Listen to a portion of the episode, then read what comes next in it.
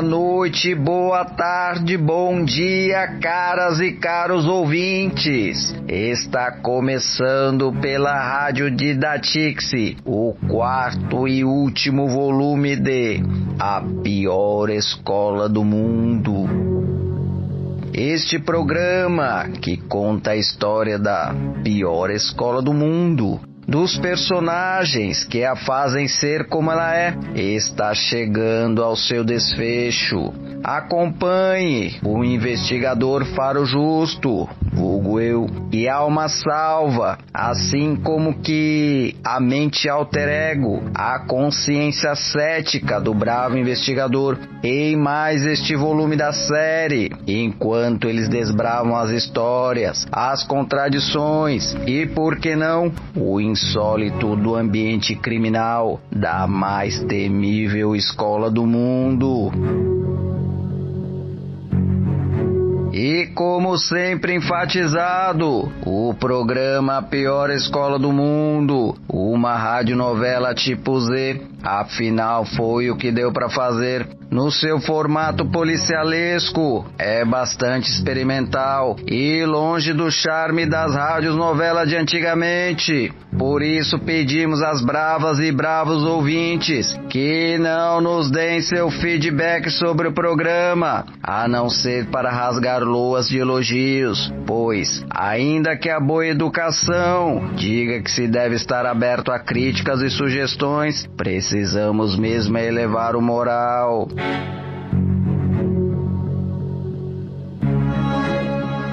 Desde já, agradecemos ao Departamento de Teoria e Práticas do Ensino da Faculdade de Educação, a FACED, da Universidade Federal do Ceará, a UFC, na pessoa da professora Jusileide Braga, por bancar esse projeto de gosto altamente suspeito.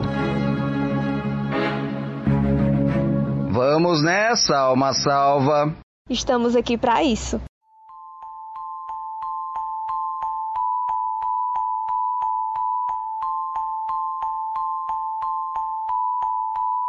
E no volume de hoje, quais as características de uma aula? Em mais um dia na escola de ensino básico, professor Exegeta Aguda. Estão os professores naquele ambiente que já nos habituamos a flagrá-los em suas articulações minimamente suspeitas.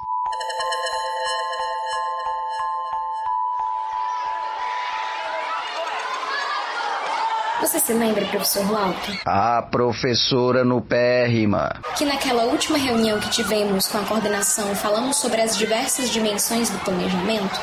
Como esquecer com aquele detalhamento todo? Mas acho que ainda há mal entendidos a respeito do plano de aula. Pois tem quem pense que ele é exercido isolado, de uma vontade pessoal. Vejo resistências em compreender que o ensino não consiste em algo mecânico e individualista, mas que deve ser construído coletivamente, partilhado de maneira didática, para que haja compreensão do todo que está sendo discutido. E já sinto o cheiro de budejo de que. Como é que se reúne com poucos profissionais da educação para decidir os conteúdos didáticos definidos na Base Nacional Comum Curricular? Isso é a escala macro e acaba refletindo no desenvolvimento dos docentes e dos alunos. Ocorre que as necessidades de cada região em relação àquele conhecimento não são vistas com atenção, pois o que é colocado é o comum, Acaba que a ideia realmente se mostra como uma total despreocupação com a identidade de cada estudante com a sua região. É mais importante para o MEC esse macro que não segue o trabalho coletivo, que os alunos saibam o básico, o dito comum. A apresentação de conteúdos está presente. Pode até existir a palavra criticar no documento, mas como se pode criticar algo se não fui estimulado enquanto aluno? O professor foi instigado dessa maneira? Digo, por meio desses conteúdos impostos sobre ele? O ensino tradicional estimula o pensamento crítico? Esse aí tem nem vontade de matar o MEC? Já na escala micro, na escola, percebe-se no planejamento feito pelos professores, em sua maioria já acostumados com o tradicionalismo no ensino, que eles acabam buscando apenas o repasse, sem se dar conta que estão lidando com indivíduos que têm suas próprias subjetividades e ideias, percepções e críticas adormecidas, necessitadas de serem estimuladas apropriadamente. De imediato se percebe que os objetivos educacionais propostos nos currículos dos cursos são confusos e desvinculados da realidade social. Isso porque os conteúdos a serem trabalhados são definidos de forma autoritária, visto que os professores não participam dessa tarefa. Desse jeito é óbvio que tendem a serem sem elos significativos, com as experiências de vida dos alunos, seus interesses e necessidades. A professora Graça Gênica expõe a sua maneira, as suas discordâncias com as diretrizes educacionais determinadas pelas instâncias superiores.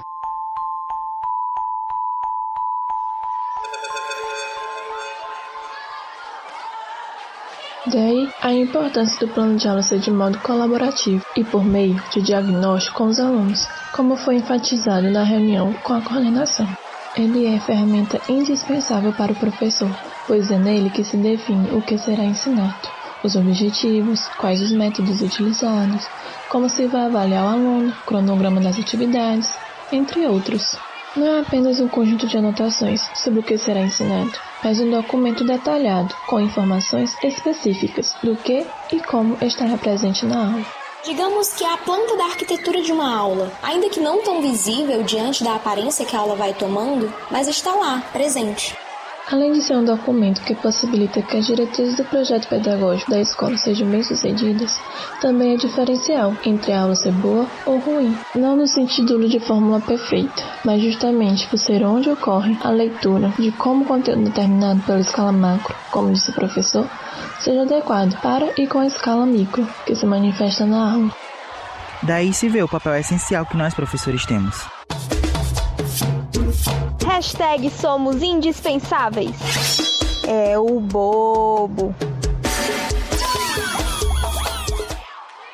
Eu complementaria em outro sentido. A professora Justa Regra como outro elemento essencial para a aula ser bem sucedida, que é a transposição didática. Embora não seja um documento diretriz que não me lembro quem falou a respeito na reunião, cuja função é justamente aproximar o conteúdo didático com a realidade social do aluno, transformando, adaptando o conteúdo verticalmente imposto em conhecimento mais horizontal com aquilo que o aluno já possui de saber e suas expectativas.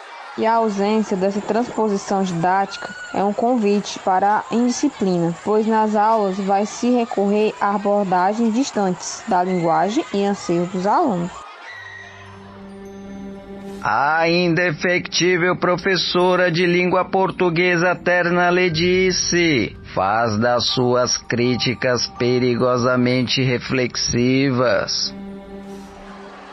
Basta pensarmos a origem da palavra disciplina, que tem a mesma origem de discípulo, aquele que segue, aprendiz. Portanto, se relaciona ao ato de aprender.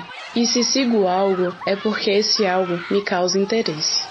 Então, se o conteúdo trazido naquela aula não me desperta interesse, não tem como eu ser discípulo, aprender, ou seja, é a indisciplina. Outro elemento a se considerar é que a disciplina, no sentido do discípulo, daquele que se interessa, só ocorre quando existe a relação de confiança entre professor e aluno. E a transposição didática também ajuda no estabelecimento dessa relação. No entanto, a transposição didática também não é fórmula mágica que garantirá a disciplina nas aulas. Afinal, são diversos fatores que concorrem para o comportamento indisciplinado do aluno. Não há como fechar os olhos para causas externas, como alunos que enfrentam problemas familiares, sociais e que influenciam nas diferenças comportamentais que há entre eles. Se não fosse isso, todos seriam muito parecidos. Daí a importância também do trabalho conjunto entre professores e a coordenação pedagógica para o diagnóstico e a busca da ação mais adequada a cada situação, inclusive a se desenvolver junto com a família. E ninguém imagina que por trás de uma aula possa estar um trabalho pedagógico envolvendo a família. Vou fazer aqui uma provocação. De largada, a indisciplina já está garantida na aula. Não seria isso elemento positivo no sentido de provocar melhorias, não apenas de ordem pedagógica, mas também estrutural? Pensemos apenas a respeito do pedagógico. Não seria elemento importante para que o professor não se acomode em aulas tradicionais, conteudistas, mas para que busque práticas que visem gerar educação de qualidade constante e não engessada? No mínimo inquietante olhar como positivo algo que é entendido por todos como extremamente negativo, que compromete o bom desenvolvimento do planejamento pedagógico. Mas é algo a se refletir a respeito. E esse povo quer mesmo é ver o cabaré pegar fogo, é? E em relação ao estrutural? Por exemplo, todas as aulas precisam necessariamente ser em sala ou sempre com todos os alunos sentados em cadeiras cartesianamente dispostas? Basta pensarmos as atividades, principalmente interdisciplinares, que a gente vem desenvolvendo de diferentes maneiras, em diferentes espaços, dentro e até mesmo fora da escola. Observemos como que indisciplinados mesmo são esses professores. É incrível como até os dias de hoje a persistência, ou a zona de conforto mesmo, de aulas com perspectiva bancária, que coloca a relação hierárquica entre professor e aluno de modo vertical, em que o professor é o mestre, dono do conhecimento, e o aluno tábua rasa, a assimilar passiva e quantitativamente os conhecimentos acumulados pela humanidade. Até entendo que os métodos de ensino e aprendizagem são ao mesmo tempo expressões educacionais e resposta pedagógica às necessidades de apropriação estruturada do conhecimento científico em dado momento histórico, representando um processo dialético de produção da classe dominante. Mas não significa necessariamente que esses métodos de ensino não possam ser questionados quando não atendem ao aspecto qualitativo, aos anseios de outra demanda social. E pensar que método significa caminho para chegar a um fim, ou conjunto de procedimentos técnicos e científicos, e no caso da educação, ordem pedagógica ou conjunto de processos didáticos. Ou seja, métodos de ensino e de aprendizagem diz respeito a um caminho para se chegar ao objetivo proposto. No caso específico da educação escolarizada, o objetivo final seria a aprendizagem do aluno de maneira eficaz. Seria são tão traumatizados com o ensino tradicional que agora são professores. Só falta reclamar das provas. Ah, decoreba, quem nunca passou por isso? Sem espaço para discussões, sem espaço para análises críticas e o pensamento criativo bloqueado. E as provas, periódicas, a bimestral, a semestral, com acumulação de conteúdo decorado para ser aprovado. Em resumo, prova que não prova nada. Não falta mais. Se tem algo sintomático de se superar as aulas tradicionalistas, é a avaliação por meio de provas. Daí o risco da aprendizagem do aluno estudar para as provas. Ora, se não, cansei de fazer isso, inclusive na faculdade. E se há grandes dificuldades por parte de nós, professores, em abandonar tais práticas, é porque o processo de formação docente contribui para que se continue a disseminação dessas práticas de ensino. Não tem como dizer que a formação do professor não define as suas características profissionais e, assim, características da aula que ele leciona.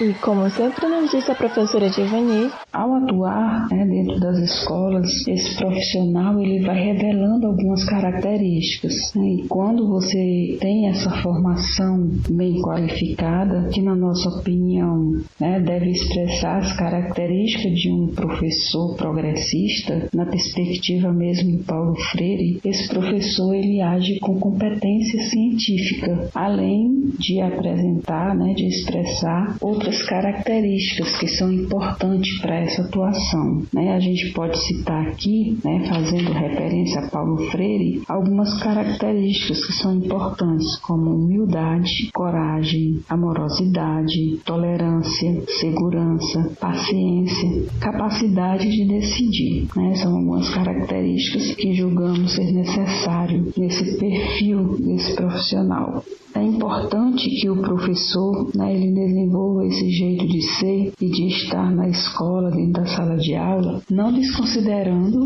o contexto né, dessa sociedade tecnológica e informacional. Né? Os professores eles precisam desenvolver algumas atitudes e considerar que nós vivemos nessa sociedade tecnológica.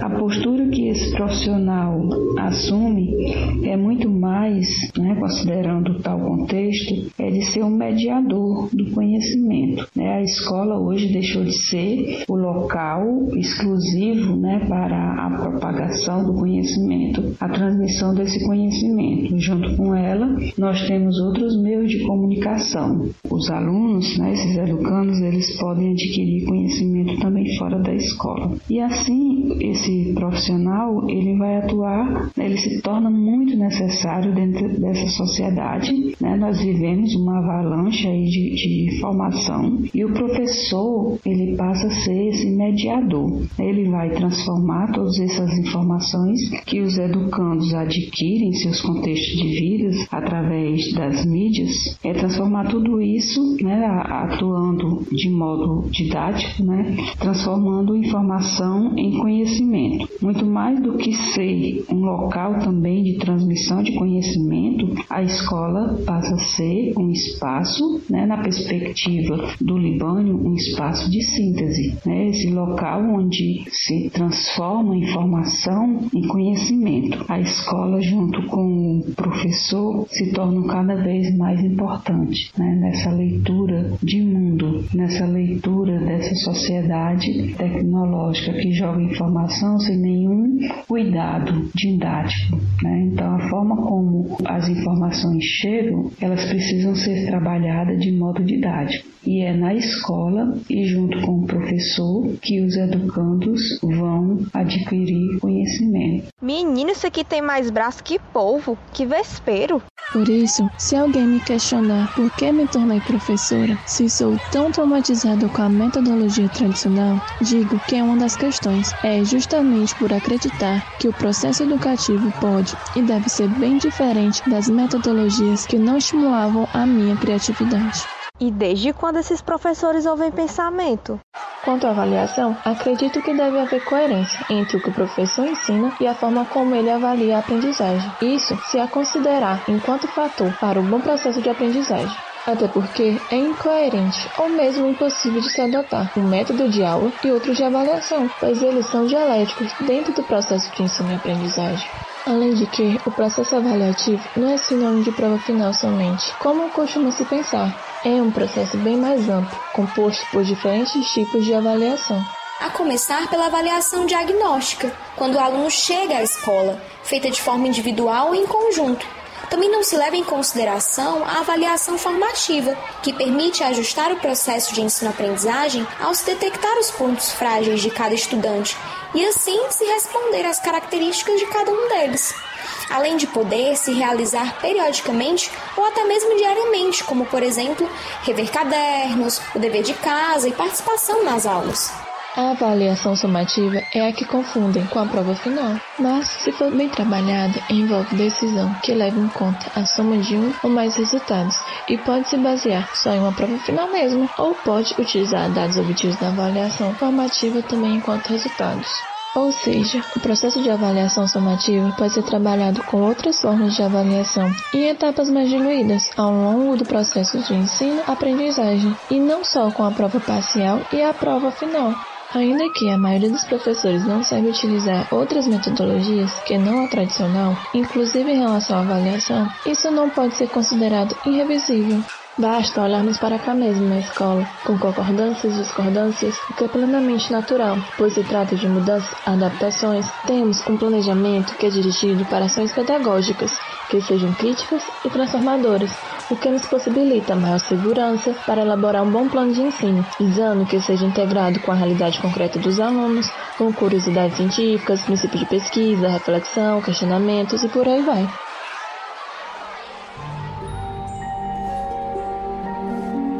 Eis os testemunhos da compactuação da gestão da escola, com os atos subversivos desses professores. Refrise-se, indisciplinados. Aqui na escola, nós estamos nesse processo constante de questionamento sobre as metodologias que usamos em sala. E esses questionamentos com ação se refletem nas nossas aulas, como bem disse a professora Graça, quando nós provocou sobre a indisciplina pode ser vista como um fator positivo a promover mudanças, como por exemplo, a se repensar a zona de conforto das metodologias usadas em aula. Até porque, se aqui tanto questionamos o ensino tradicional em suas metodologias, não obteríamos transformação sem ação. Afinal, a relação entre teoria e prática trata-se da articulação dialética entre elas, movimento de interdependência em que uma não existe sem a outra. É necessário que qualquer professor compreenda que a teoria e prática não se separam, ou seja, o vínculo teoria e prática formam um todo. É como argumenta Paulo Freire, que entre teoria e prática não há dicotomia que resulte em uma etapa de reflexão e outra distante de ação. Pelo contrário, ocorrem simultaneamente, não tem como trabalhá-las dissociadas entre si. Como também dito na reunião, sua aula revela a teoria que você segue. Isso é uma patifaria! É uma patifaria! Acabou, porra!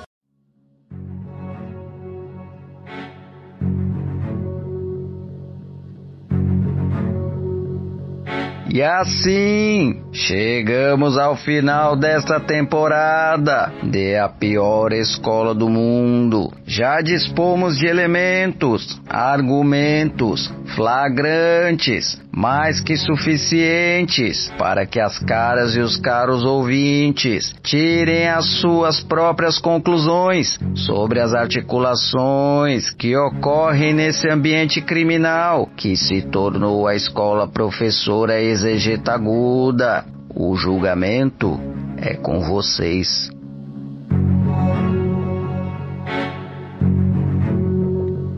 O programa A Pior Escola do Mundo é produzido por Alida Santos, Fábio José e Mariane Lemos para a disciplina de Didática 1 da Universidade Federal do Ceará no semestre 2020.1, sob supervisão da professora Jusileide Braga.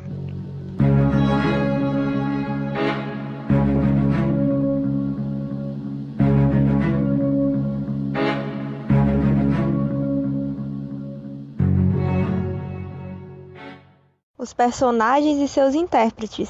Faro Justo é Fábio José, Alma Salva é Alida Santos, professora no Perma é Lívia Lemos, professor Lauto Arguto é Tiago Duarte, professora Graça Gênica é Mariane Lemos, professora Justa Regra é Marina Lemos, professora Terna Ledice é Giovana Silva a quem agradecemos imensamente por suas vozes darem vida aos personagens. Também agradecemos à professora Maria Divani Barbosa, do Departamento de Geografia da UFC, por suas contribuições.